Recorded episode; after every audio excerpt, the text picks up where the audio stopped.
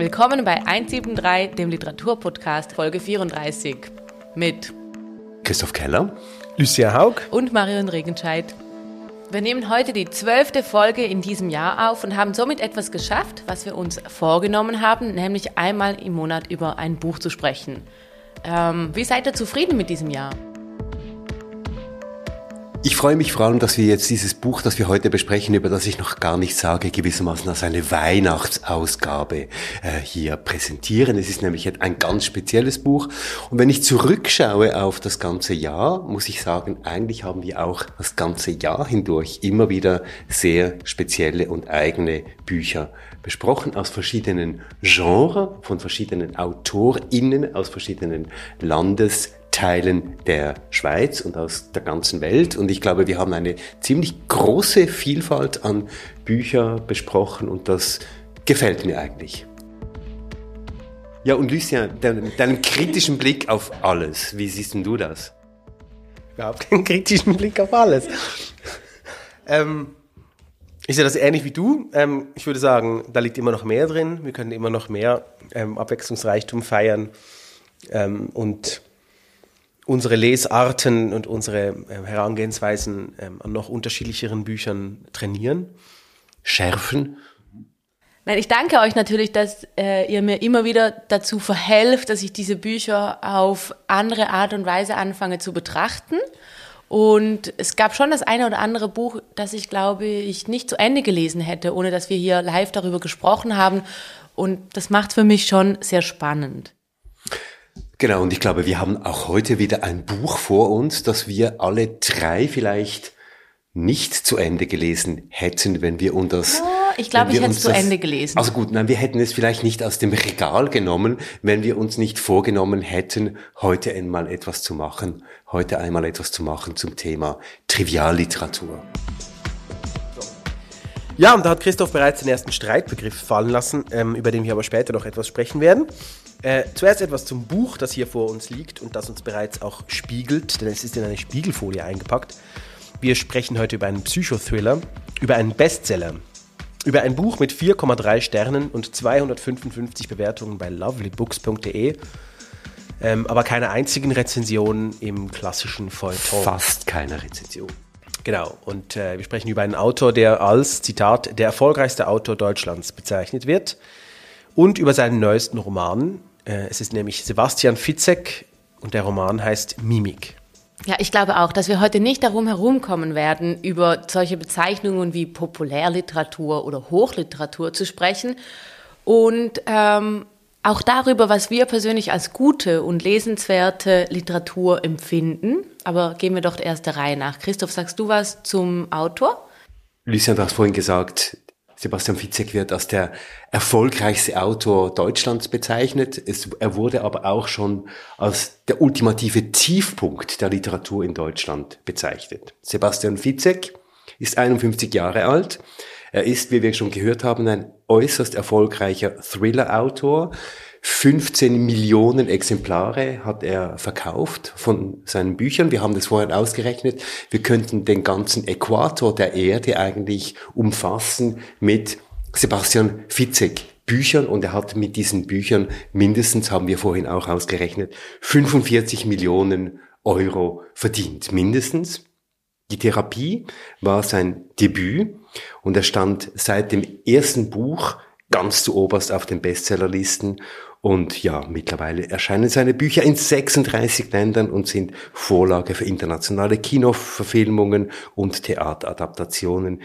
Ähm, Fizek äh, studierte einige Semester Tiermedizin, äh, dann machte er ein Jurastudium und dann ein Praktikum beim Radio, wo er blieb, bis er mit dem Schreiben anfing publiziert in einem beeindruckend schnellen Rhythmus. Ich glaube, es ist kein Herbst vergangen seit dem Jahr 2006, ohne dass Sebastian Fitzek uns ein Buch ins Regal gestellt haben wollte. Ja, ähm, kommen wir zur Geschichte dieses Romans. Ähm, Mimik. Die sich einigermaßen einfach zusammenfassen lässt, aber dann doch in, in ihrer ähm, Ausführung äh, gar nicht unkompliziert ist. Hannah Herbst heißt unsere Protagonistin und sie ist Deutschlands erfahrenste Mimikresonanzexpertin. die zentrale Figur des Romans. Äh, sie hat äh, Poli die Polizei schon mehrfach beraten und der Polizei geholfen, verschiedene Kriminalfälle aufzulösen, dank ihrem Wissen und ihrer Kenntnis über die menschliche Mimik und eben auch diese Teile der Mimik, die sich im Unbewussten abspielen, äh, die wir also nicht kontrollieren können. In diesem Fall aber, den wir hier im Buch ähm, nahegelegt bekommen, muss sie sich eigentlich selber helfen. Wir erfahren bereits ganz am Anfang, dass Hannah Herbst an einer seltenen Allergie leidet, an einer, an einer Unverträglichkeit, denn nach Operationen beziehungsweise nach den äh, verabreichten Medikamenten der Narkose leidet sie an den Folgen eines Gedächtnisverlustes. Und genau an dem Punkt steigt dieser Roman ein, denn Hannah befindet sich ohne Gedächtnis, ohne Erinnerung an ein Bett gefesselt in einem schäbigen Hotel und äh, ist, wie sie bald herausfindet, in der Gewalt eines Serienmörders. Und dieser Serienmörder zeigt ihr ein Video, das sie äh, sich angucken soll. Und darin gesteht eine Frau, ihre Familie, ihre eigene Familie, ihren Mann, ihre Kinder kaltblütig ermordet zu haben. Nur ihr kleiner Sohn Paul ähm, habe überlebt. Und nach diesem Geständnis, das in einem ähm, Verhörraum der Polizei gefilmt wurde, gelingt der Mutter äh, die Flucht aus dem Gefängnis. So erzählt es der Serienmörder der gefesselten Hannah Herbst. Und nun ist diese Frau auf der Suche nach ihrem Sohn, nach Paul, um ihre Todesmission, sagen wir mal, zu vollenden. Das alles die Erzählung dieses Serienmörders, der Hannah Herbst am Bett gefesselt hat. Hannah Herbst hat also nur dieses kurze Geständnisvideo ähm, und ein großes Problem, denn die Frau auf dem Video, das erkennt sie dann mit der Zeit, ist sie selbst. Das ist soweit die Ausgangslage und danach spult Fitzek sein gewohnt temporeiches Programm ab. Also zuerst dann diese Flucht aus dem Gefängnis, dann riesengroße Hektik, wieder eine Gefangennahme, danach eine Jagd durch Berlin und die ganze Umgebung in einer Art Komplizinnenschaft oder auch eben Entführtinnenschaft zusammen mit dem Serienmörder Blankenthal und eben Hannah Herbst. Das Buch ist voller ganz kurzer Kapitel, die meistens äh, am Schluss mit einem kurzen Cliffhanger enden und danach geht es direkt wieder weiter. Es ist ein Muster, das Fizek viel verwendet. Ähm, ja, aber hören wir wahrscheinlich am besten gleich einmal rein, damit wir so in dieses Fizek-Tempo reinkommen, bevor wir hier weitersprechen.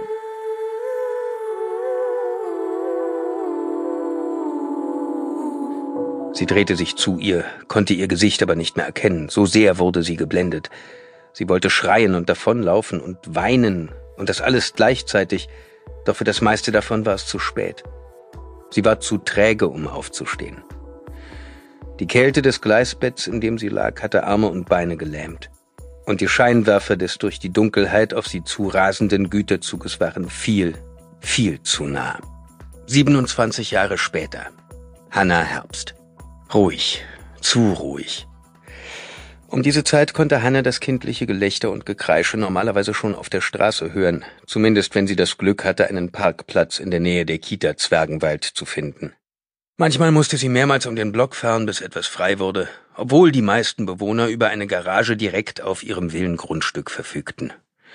Zur Stoßzeit aber, wenn die Fußballspieler zu den nahegelegenen Sportplätzen drängten und die Schüler der benachbarten Waldorfschule auf ihr Elternshuttle warteten, konnte es sich im vornehmen Westend in zweiter Reihe staunen wie beim Lieferverkehr auf dem Cottbusser Damm. Heute aber hatte Hanna angekündigt, Paul früher abzuholen und genoss daher die freie Auswahl an Parkmöglichkeiten direkt vor dem Flachdachbau des evangelischen Kindergartens. Ungewöhnlich war auch, dass das Tor nicht richtig zugezogen war. Beunruhigt fasste Hanna sich an die Kehle. Etwas stimmte hier nicht, und dieses Etwas schien sich ihr mit kalten Fingern um den Hals zu legen. Noch nie hatte sie ohne vorherige Eingabe eines PIN-Codes den Vorgarten der Kita betreten können. Jeder hielt sich an diese Sicherheitsvorkehrung und wartete beim Rein- und Rausgehen, bis der Summer nicht mehr brummte und das Tor fest ins Schloss gefallen war, damit kein Kind auf die Straße rennen konnte. Ob sie auf einem Ausflug sind? Aber dann hätte Myrte, die Leiterin, doch etwas gesagt, als sie ihr am Morgen von dem großen Tag erzählt hatte. Sie wollten mit der gesamten Familie zu einer Ausstellungseröffnung von Richards neuen Bildern nach Dresden fahren. Dafür nahmen sie auch Kira, Richards Tochter aus erster Ehe, etwas früher aus der Schule. Stille, auch als sie die Tür zur Zwischendiele öffnete. Hanna studierte im Windfang der Kita die Aushänge und fand einen Hinweis auf Wolf Schlagmann, den neuen Praktikanten, der von den Kindern Wolle genannt werden wollte. Neben seinem Foto hing ein Blatt mit der Ankündigung der Wiederaufnahme der musikalischen Früherziehung. Kita schwimmen war erst morgen. Für heute stand nichts Besonderes im Plan. Hanna öffnete die nächste Tür, hinter der sich der Garderobenbereich befand. Für ein Dutzend Kleinkinder waren hier mehr oder weniger sorgsam die Jäckchen aufgehängt, die Wechselwäsche in den Fächern verstaut und die Schüchen darunter abgestellt. Hier war es mit der Stille vorbei. Dennoch zog sich die unsichtbare Schlinge um ihren Hals noch stärker zu. Denn die Geräusche, die jetzt an ihr Ohr drangen, hatte Hanna noch nie zuvor in der Kita gehört. Sie passten auch nicht zu einem Ort, an dem Kinder fröhlich sein sollten. Sicher, es gab Wutanfälle, Heulkrämpfe und Tränen, wenn eins der Kinder stolperte und sich das Knie aufschlug zum Beispiel. Was aber sollte dieses ununterbrochene Zischen verursachen, das sich bei näherem Hinhören aus mindestens drei Ebenen zusammensetzte? Flüstern, Wimmern und Schluchzen. Hanna ging durch den Garderobenbereich auf das Herzstück der Kita zu, öffnete eine allerletzte Tür und sah den wahnsinnigen Geiselnehmer etwa in der Sekunde, in der sie ihn auch hörte. Sagt mir, wer es war, schrie er, sonst bringe ich euch beide um.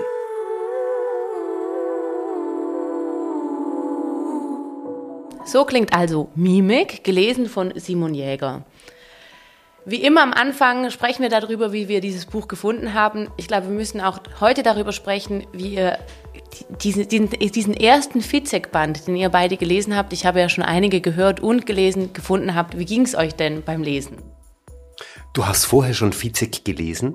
Ich habe äh, ja, habe ich tatsächlich, aber die meisten habe ich vor allem als Hörbuch gehört. Das, das darf, also können wir gerne auch noch drüber reden. Ich glaube, da stimmt für mich das Tempo damit überein. Hier beim Buch ähm, hab, ja, habe ich nicht ganz ausgehalten. Ich war kurz davor, ähm, wieder auf ein Hörbuch zu wechseln. Ja, wie ist es mir beim Lesen ergangen? Also ich würde sagen, mal grundsätzlich kann ich beschreiben, dass, dass ich das Gefühl hatte, beim Lesen werden ganz andere Muskelgruppen von mir benötigt, als ich das bei anderen Lektüren, vielleicht auch im Kontext dieses Podcasts äh, ähm, hatte. Mit Muskelgruppen meine ich wirklich, dass sich das Lesen grundsätzlich anders anfühlt. Also ähm, der Vorgang des Lesens, also das Verstehen, das Entziffern des Codes der Sprache sozusagen, ist in, in erster Linie mal kein Problem. Also da, da gibt es wenig Hindernisse, das heißt, ich kann schnell lesen.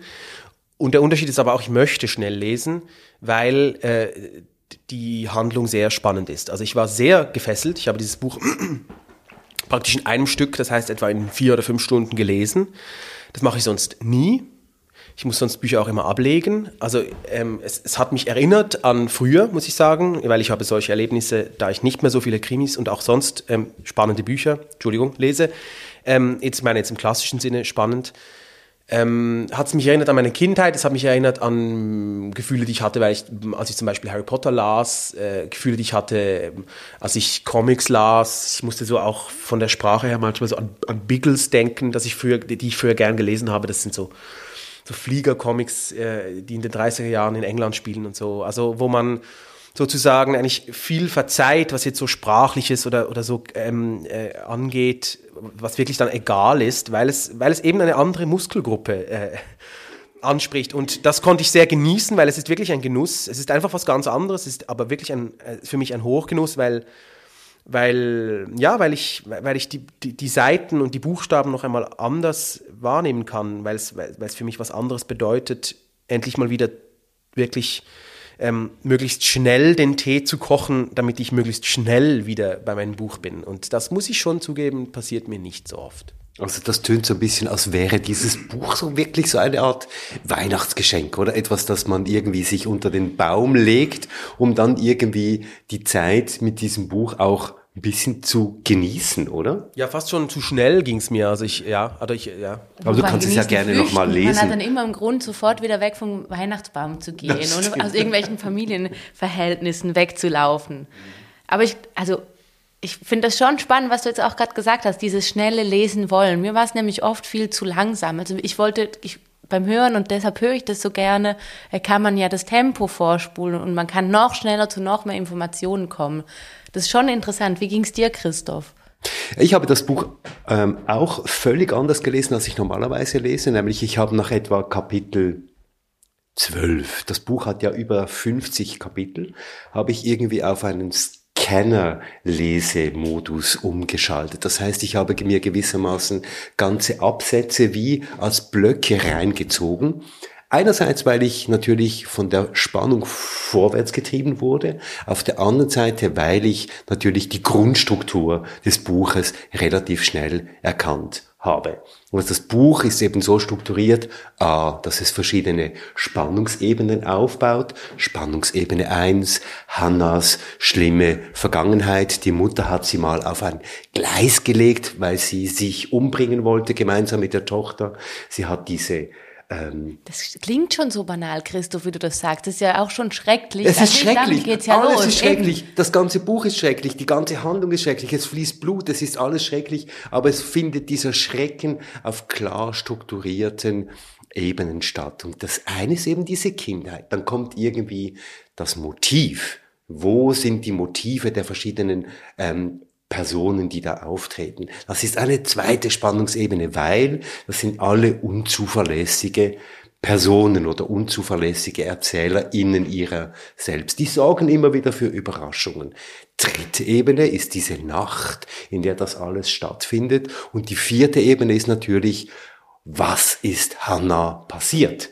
Und das alles ist so zusammengebaut, dass ich von Cliffhanger zu Cliffhanger komme. Und das ist angenehm zu lesen, spannend zu lesen. Es ist, treibt mich vorwärts, aber es ist auch unglaublich schnell erkennbar, was da passiert. Aber es ist ein regelrechter Whodunit, also eigentlich ein, man, das Buch baut seine Spannung darüber auf, herauszufinden, wer hat, äh, sagen wir mal, grob formuliert, die Morde begangen. Und du, Marion, hast ja, das hast du uns vorher erzählt, wie es äh, viele geübte Krimileserinnen tun, wie ich äh, auch immer wieder erfahre, du hast es nicht ausgehalten, nicht schon ähm, zum Ende zu springen, um herauszufinden, wer es war, was ich zum Beispiel nicht kann. Erzähl uns doch, wie war dein Leseeindruck? Mein Leseeindruck war so, dass ich angefangen habe und mich sofort in diesen Strudel von Personen und möglichen Tatmotiven ähm, habe einfangen lassen. Und was dann wirklich ganz oft passiert bei mir ist, dass ich es nicht aushalte. Ich kann irgendwie ich, die, diese Zeit, diese fünf Stunden, die es noch, noch dauert, bis ich dann tatsächlich weiß, wer es ist oder eben nicht gewesen ist, halte ich nicht aus. Also habe ich, was ich so oft mache und auch nicht gerne so darüber rede, aber jetzt mache ich es ja gerade, nach hinten geblättert und die letzten drei Seiten gelesen. Ich darf auch nicht mehr lesen als die letzten drei Seiten. Das ist eine eigene Regel, die ich befolge dann in so einem Moment. Und wenn in diesen letzten drei Seiten eben nicht steht, wer es war, dann muss ich wieder sowieso wieder zurück. Also und in dem Fall wusste ich dann, dass er, also ich, man könnte auch sagen, ich hatte dann Glück sozusagen. Ich wusste dann, wer es war, aber natürlich nicht, wie es dahin kommt und wie diese Fäden, die du so schon gesagt hast, Christoph, gespannt werden, wie die aufgedröselt werden. Ähm, und es ging so weit, also wir, wir haben uns ja auch geschrieben während dem Lesen, ähm, dass ich dann trotzdem wieder das kaum ausgehalten habe und euch die ganze Zeit gefragt habe beim Lesen, also wer war es denn jetzt? Obwohl ich es schon wusste, ähm, gab es natürlich, es gibt wirklich so viele Fährten in diesem Buch, denen man alle nachgehen könnte, dass ich es wiederum kaum ausgehalten habe, nicht zu wissen, wie es denn dazu kam. Also Aber das ist genau ja die Funktion dieser Art von Literatur, dass ich am Ende weiß, ich werde befriedigt, wie auch immer es ausgeht. Ich weiß ungefähr, dass ich eine Lösung vorgesetzt kriege über das ganze Drama, das sich hier in diesem Buch abspielt. Und das muss man vielleicht sagen, kunstvoll verwoben. Zwei Morde mindestens oder zwei Morde. Ja. Zwei Morde. Ja gut, Entschuldigung, ja, na, im Grundsatz, da haben wir es zu tun mit diesem Fischermann, der offenbar Kinder umbringt, die deviant sind und dann haben wir den Mord an der Familie von Hannah. Das sind zwei unterschiedliche Schauplätze. Und für bei beiden will ich wissen, wer es ist. Also Fizek schafft es hier eine Doppelspannung aufzubauen. Und ich weiß aber ab Kapitel 4, ich werde die Lösung kriegen. Und so funktioniert diese Literatur. Ich glaube, zum Verständnis muss man hier noch kurz dazu sagen, Hanna berät ja die Polizei und arbeitet bei der Polizei an diesem Fischermann-Fall. Also deshalb, das war, haben wir noch nicht gesagt, also deshalb gibt es wie zwei Fälle. Und wir finden dann heraus, dass Hanna diesen Fischermann, diesen Serienkiller auch anlocken wollte. Also das, so viel sei noch gesagt. Falls ihr es auch nicht aushält. So es geht wie mir. Kapitel 34. Aber was dann ja doch etwas gegen der Theorie sprechen würde, Christoph, ist, dass es ja für Marion trotzdem noch spannend war, obwohl sie schon wusste, was sie bekommen würde, oder? Also der Weg dahin ist ja dann doch noch irgendwie äh, von einer gewissen Wichtigkeit. Also ich verstehe, was du meinst, aber ich, ich glaube trotzdem, da können wir nachher nochmal drüber sprechen. Man, man sagt ja, äh, dieser Unterhaltungsliteratur, wo ich das eigentlich dieses Wort nicht benutzen möchte, oder gut, die Unterhaltung vielleicht eher noch, aber das Wort Trivialliteratur, ähm, äh, sagt man ja manchmal auch Schema-Literatur, weil es eben genau das tut, was du sagst. Also es gibt ein, ein, ein, ein, ein Schema, das erfüllt wird und das eben auch die Erwartung der Leserinnen und der Leser erfüllen soll. Aber ähm, du fandest es trotzdem noch spannend, Marion. Ja, total. Also ich wollte einerseits eben auf dieser auf dieser Welle mitschwingen, mitschwimmen, also beides. Ist ja auch interessant, finde ich, dass ähm, dieses, diese einzelnen Figuren sind ja nicht tiefe Figuren. Die sind nicht so ausgeschmückt, dass ich irgendwie das Gefühl habe, ich würde sie tatsächlich gut kennen oder verstehen, sondern ich nehme in diesem äh, schnellen Lesetempo auch das, was hier geschrieben ist, alles wie so mit, aber es ist so ein drüber wegstreifen, wie man mit so einem Rechen irgendwo durch will oder ein Labyrinth zeichnet. Und ich muss einfach all, all das mitrennen. Ich muss hier mitgehen, ich nehme die Oberflächlichkeit einfach mit. Ich renne mit gegen eine mögliche Wand. In meiner Fantasie geht es aber natürlich weiter. Also obwohl ich das Ende kenne, stricke ich ja dann ständig diesen, sage ich jetzt, Zopf fertig mit der möglichen Fährte, die mir hier gelegt wird. Und das macht es, glaube ich, für mich dann eben noch spannender oder noch herausfordernder, weil ich das Ende dann ja schon kenne, dass ich jede Fährte, die mir gelegt wird, versuche darauf aufzulösen, dass dieses Ende aufgeht. Ähm, ja, und dann bleibe ich dran. Weil eben Sebastian Fitzek und natürlich ganz viele andere äh, dieses, äh, eben, die in diesem Genre schreiben, aber vielleicht Sebastian Fitzek besonders gut, eben dieses archaische äh, Begehren in uns, äh, glaube ich, äh, anspricht, nämlich einerseits eben Geschichten zu hören, die eine unglaubliche Dramatik haben und daran fehlt es hier ja nicht, aber auch diese Geschichten zu einem Ende kommen zu lassen. Also die berühmte Heldenreise, dieses Grundmuster an, in der Literatur spielt Sebastian Fitzek ja hier gewissermaßen lehrbuchartig an jeder einzelnen Figur ähm, durch. Und sie sind für mich klar geschnitzt. Also dieser Herr Blankenthal, ein gesetzter älterer Herr, was hat er? Er hat Seglerhände, oder? Also da werden so diese Klischees, diese Klischees vom älteren gepflegten Herr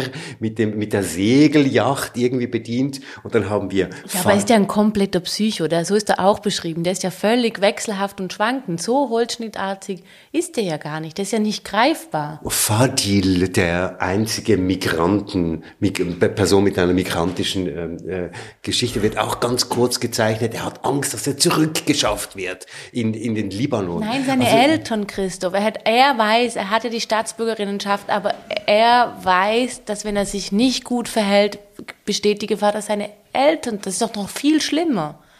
Also ich, ich, ich, ich glaube, emotional ist es ein bisschen wie, wenn man einen Zaubertrick konsumiert. Also man, man guckt einem Zaubertrick zu und man begibt sich absichtlich nicht in die Verständnisebene, weil sie einem erstens den Zaubertrick kaputt machen würde, weil jeder, jede Lösung eines Zaubertricks ist underwhelming und gleichzeitig auch, weil man ja irgendwie auch Angst hat, dass man es nie herausfinden würde, also weil man, dass man zu dumm wäre irgendwie, um es, um die, um das Richtige zu vermuten dahinter. Und dabei ergibt sich aber eine fast eben fast kindliche und ich möchte das wirklich in jedem Sinne aufwerten und nicht abwerten. Äh, gibt es eine Art kindliche Freude am am Zustand selbst des Lesens und am Zustand selbst der Spannung, ähm, eben im Ungewissen zu sein, im, im sozusagen unwissend Dummen sich zu bewegen, nicht zu verstehen, aber zu hoffen und zu leiden und zu fühlen, so. Und in dem selbst, finde ich, liegt schon ein, ein, ein ziemlicher Wert, also in diesem Zustand selbst. Es ist nicht so, dass man das Buch weglegt und dann noch Jahre darüber nachdenkt. Aber der, der Zustand selbst, der es einem schenkt, ist, ist wahnsinnig ähm, wertvoll in sich, finde ich. Also ja, wie ein, eine gute Zaubershow oder so. Ich habe am letzten Kinderlesefestival im Basler Kannenfeldpark habe ich den Kindern das Buch vorgelesen, Der Maulwurf, der wissen wollte, wer ihm auf den Kopf gemacht hat. Und ich dachte, diese relativ unterkomplexe Geschichte, die eigentlich nur... Bitte? Die Mutter, nur, das ist die komplexeste, beste Geschichte, die es gibt. Und alle Kinder lieben sie. Ja. Wolf Erlbruch, äh, Gruß in den Himmel. alle Kinder lieben sie. Und ich glaube, genau das Gleiche passiert hier mit Sebastian Fitzek. Also wir wollen wissen, wer Hannah auf den Kopf geschissen hat. Ungefähr. Aber hören wir doch noch einmal rein, wie das bei Sebastian Fitzek auch tönt. Der vielleicht 25-jährige dürre Kerl stand in der Mitte des Mehrzweckraums, der zwischen den Gruppenräumen und der Küche lag. Um diese Zeit wurde er zum Mittagessen benutzt. Der Duft von Rosmarinkartoffeln und Kichererbsen hing in der Luft. Die Teller standen gefüllt auf den kleinen Tischchen. Die Kinder, die von ihnen hätten essen sollen, hockten jedoch beim Klavier, vor das sich Myrte und Anja gekauert hatten und am Boden kniend schützend die Arme um die Kleinen breiteten. Daher das zischende Flüstern. Seht nicht hin, schaut weg, seht zu Boden, sagten sie den Kindern leise ins Ohr, während auch sie selbst es kaum wagten, hochzuschauen. Der Geiselnehmer stand in der Mitte des Raums, an der Stelle, an der im Dezember immer ein Weihnachtsbaum aufgestellt wurde. Er hatte zwei Kinder in seiner Gewalt, beide jeweils mit einem Arm am Kragen gepackt. Hirn schlug auf, so würde Hannah später ihrem Mann Richard das Pulsieren beschreiben, das sie in ihrem Kopf bei dem Anblick der lebensbedrohenden Gefahr spürte. Ein Gefühl, als würden sich Milliarden Zellen unter ihrer Schädeldecke in unregelmäßigen Abständen ruckartig verkrampfen und so den Gedankenfluss immer wieder unterbrechen. Das Mädchen in der Gewalt des Täters war genau Samira, die dunkelhaarige mit den strahlend grünen Augen, die immer eine Schleife im Haar trug. Heute eine rote, passend zu ihrem Mickey-Maus-Kleidchen. Sie war es, die so herzzerreißend schluchzte und wimmerte. Der Junge daneben war stumm, obwohl er es war, gegen dessen Schläfe der Waffenlauf des Geiselnehmers stieß. Anders als bei Samira musste Hannah hier nicht lange über den Vornamen nachdenken, denn es war Paul, ihr fünfjähriger Sohn.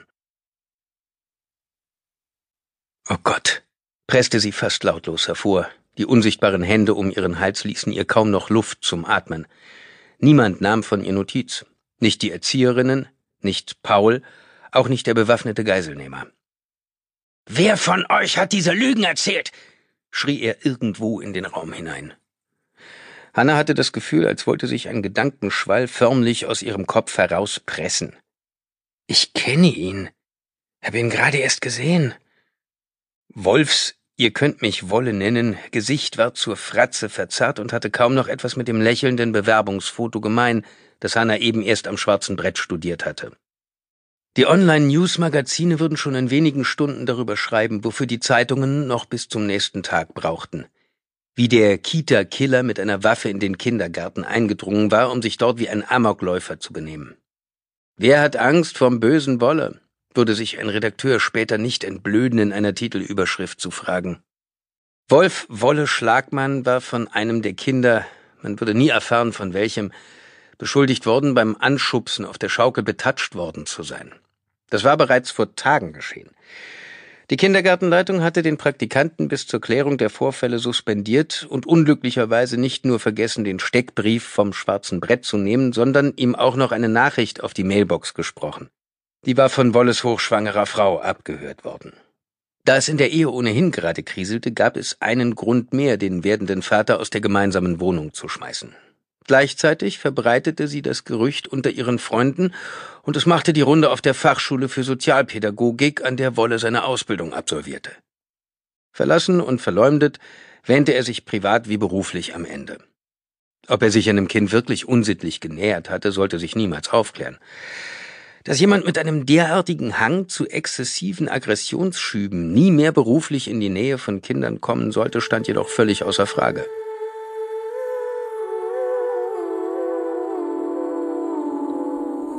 Das war wieder Sebastian Fitzek, Mimik, gelesen von Simon Jäger. Ja, mich würde eben schon auch interessieren, wie er das einschätzt. Also jedes Mal, wenn Sebastian Fitzek ein Buch herausgibt, landet es sofort auf Platz 1 der Spiegel Bestseller Liste. Und ich frage euch einfach, was passiert da? Warum lesen Menschen jedes Jahr einen neuen Fizek und gehen sofort in den Laden und kaufen den? Also gibt es ja verschiedene ähm, Erklärungsversuche dazu. Äh, der eine ist Fang mal an. Der eine ist natürlich, dass, dass sich über die Jahre eine, eine Fanbase aufbaut. Das ist ja bei anderen Autorinnen und Autoren auch so, äh, die das neue Buch eines bestimmten äh, Autoren oder einer bestimmten Autorin le lesen und kaufen möchten. Und das andere ist natürlich, offensichtlich muss sich ja schon was unterscheiden von anderen Thrillern, weil nicht alle Thriller äh, es per se auf die Spiegel-Bestsellerliste schaffen. Also irgendwas macht er offensichtlich äh, meisterhafter. Ähm, und er selbst hat, ich habe es in einem Interview einfach gehört, hat er, hat er gesagt, er glaubt, die Leute ähm, lesen auch, um, äh, um, um der Welt zu entfliehen. Und da kommen wir wahrscheinlich so ein bisschen auf was, was wir vorher schon ein bisschen angesprochen haben, oder also das, was diese Bücher können und machen, mehr als andere Bücher. Und da, ich finde auch mehr als Bücher, die wir zum Beispiel hier im Podcast besprechen. Sie lassen einen das ähm, rundherum äh, einfacher vergessen und sogar noch mehr vielleicht. Sie lassen einen Gefühle fühlen, ähm, die man sonst nur vielleicht bei, bei Filmen oder so hat oder, oder bei, ja, Bei Liebesgeschichten. Ja, ich würde es gar nicht unbedingt so vom Genre der, ja, vom Genre der, vielleicht bei Liebesgeschichten, aber ich glaube, hauptsächlich geht es auch darum, irgendwie, dass die Leseerfahrung ähm, zu emotionalisieren. Ähm, also jetzt nicht wir- wirkungsmechanisch, sondern, sondern äh, aus Sicht der Leserin oder aus Sicht des Lesers. Und das funktioniert einfach gut. Das hat bei mir auch funktioniert, das hat bei euch ja, glaube ich, auch funktioniert, zumindest teilweise, oder? Ähm, dass ich sagen kann, Jetzt habe ich einen Nachmittag und an diesem Nachmittag beschäftige ich mich voll und ganz mit diesem ähm, künstlerischen Erzeugnis.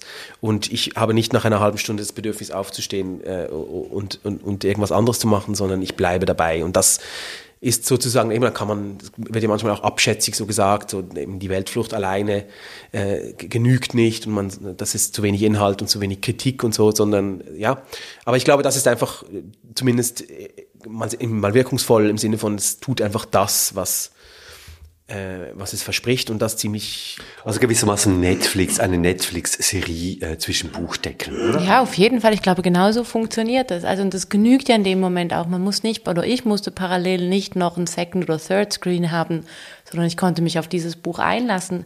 Und ich glaube, etwas, was er auch tut, oder was dieses Buch auch mit einem macht, ist genau dieses, ähm, sich vorstellen, was wäre denn, wenn ich selber oder jemanden, den ich gerne habe, in so einer aussichtslosen Lage oder Situation wäre. Empathie? Ja, es- na, es ist schon Empathie, aber irgendwie auch nicht. Ich glaube, so dieses, äh, es gibt die eine Stelle im Buch, wo sich Hannah fragt, weil sie an so einem Fall gearbeitet hat von äh, einem Serienmörder, in dem seine Opfer sich das eigene Grab graben mussten, bevor sie dann äh, getötet und da hineingelegt hat. Und sie überlegt sich da exemplarisch, hätte sie das Grab gegraben für sich selbst oder hätte sie sich verweigert.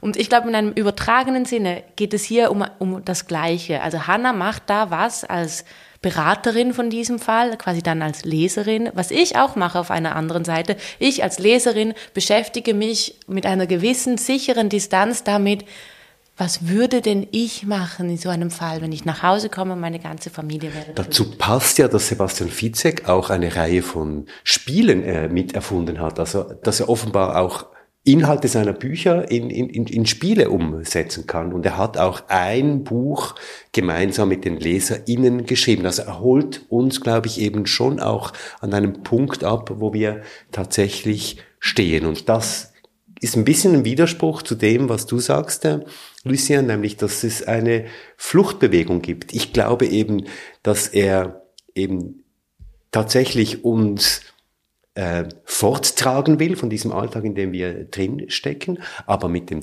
mit der Thematik. Kinder, die verschwinden, Erziehungsprobleme, neurologische äh, Probleme mit diesen Kindern, ist er natürlich mitten in dieser, ich sage es jetzt mal ein bisschen zugespitzt, ähm, mitteleuropäischen äh, Dramatik Eltern-Kinder-Beziehungen und damit auch durchaus äh, aktuell. Und er ist ja ein wissenschaftsgläubiger Mensch. Das strotzt ja immer wieder von wissenschaftlichen, neurologischen und sonstigen ähm, Hinweisen bis hin zur Funktionsweise eines Notfallsystems in einem SUV. Also da ist er wirklich sein Nerd, oder? Und da holt er uns natürlich ab.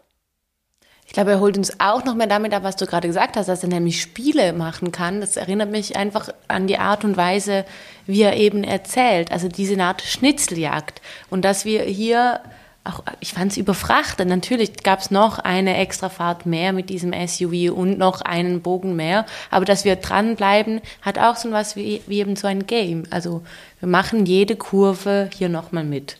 Und wir sind beim Hütchenspiel, oder? Das wir als Kinder schon gespielt haben. Oder bei den drei Fragezeichen.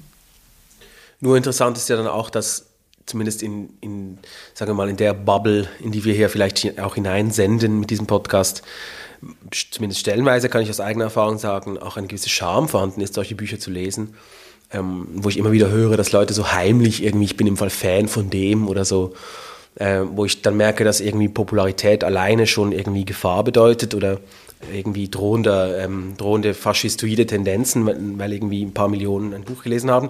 Das finde ich dann manchmal auch ziemlich übertrieben. Also ich würde einfach ein bisschen zu mehr Gelassenheit ähm, auffordern. Also dass dass es sowohl das eine als auch das andere geben kann und dass das eine das andere nicht irgendwie auslöscht oder ähm, besser ist oder irgendwie, äh, ja, also ähm, ich glaube, Bücher, die sich 500 Mal verkaufen und Bücher, die sich halt 10 Millionen Mal verkaufen, die, die, die muss man nicht unbedingt miteinander vergleichen.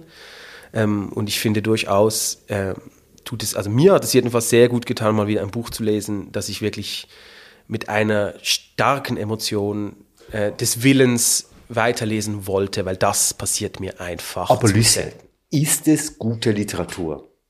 Ist es überhaupt Literatur? Ist es das, was wir auch hier an diesem Tisch und an anderen Tischen immer wieder vor uns herkauen, nämlich wie komme ich zu, zu einer Sprache, die der Komplexität und der Unergründlichkeit der Welt und des Menschen und seiner Zeitläufe irgendwie gerecht werden will.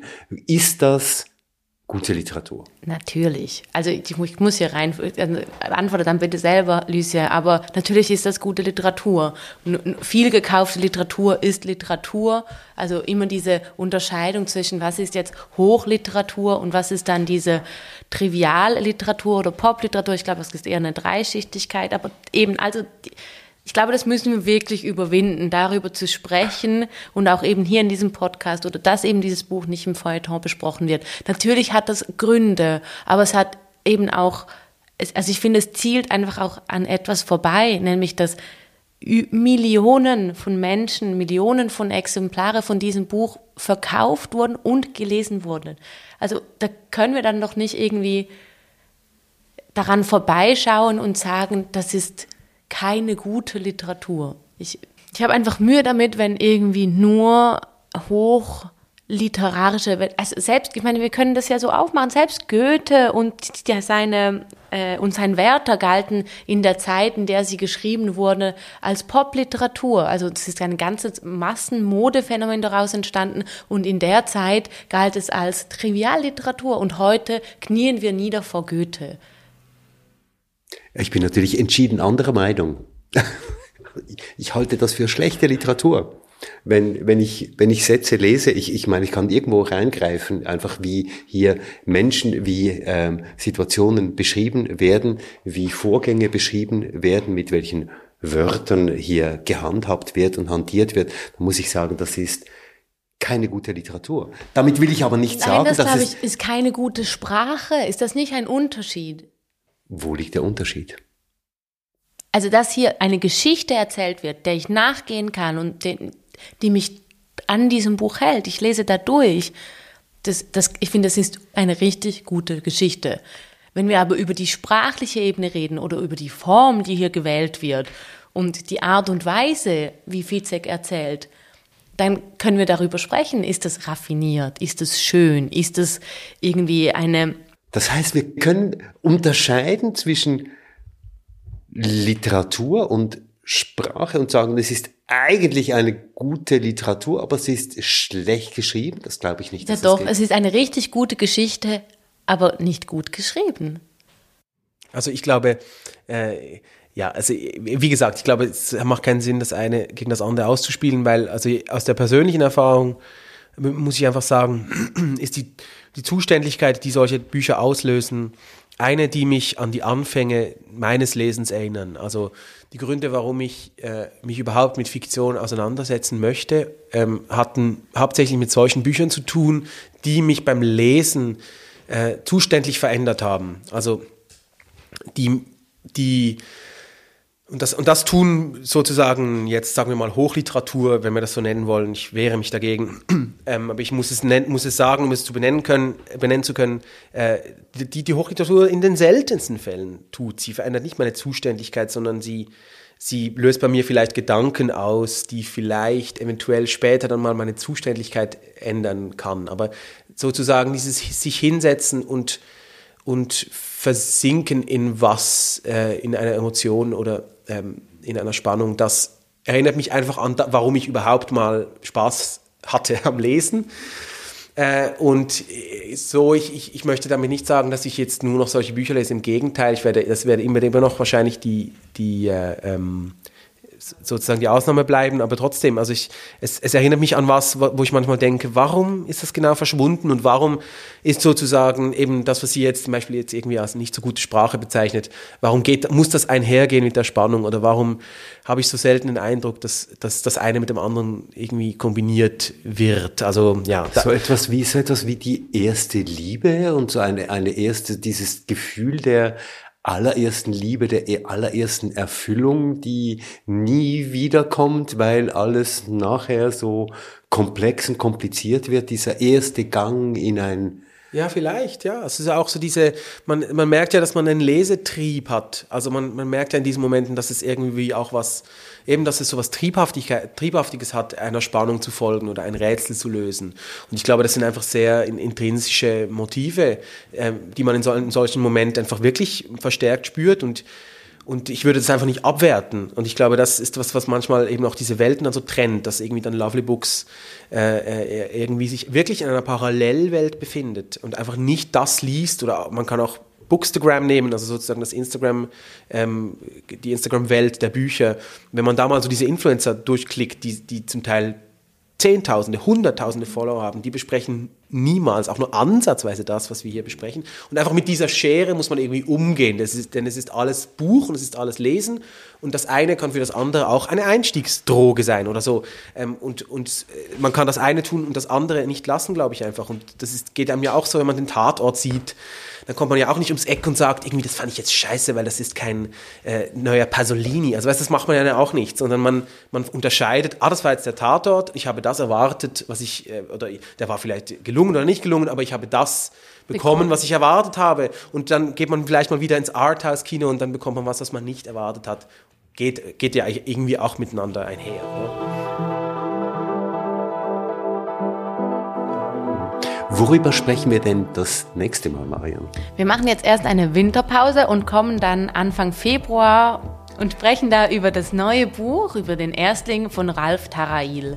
Nimm die Alpen weg ist ein Buch, eine Art lyrische Prosa, in der Ralf Tarayil eine Coming-of-Age-Geschichte entwickelt. Da geht es um die Formen und Deformationen der Integrationserfahrung, also ein sehr aktuelles Thema. Und es geht auch um die Sprache und den Körper, der sich eben diesen Erfahrungen widersetzt. Das war 173, der Literaturpodcast, Episode 34. Mit mir, Lucia Haug. Mit Marion Regenscheid. Und mit Christoph Keller.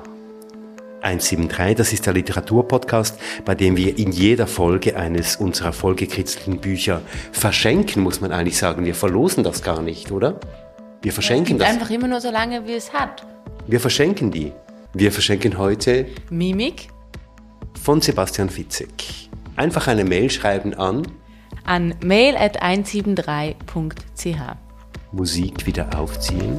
173, der Literaturpodcast. Zu hören auf Apple Podcast, auf, auf Spotify, Spotify, auf 173.ch und auf podcastlab.ch. Schöne Weihnachten allerseits. Und ein frohes neues Jahr.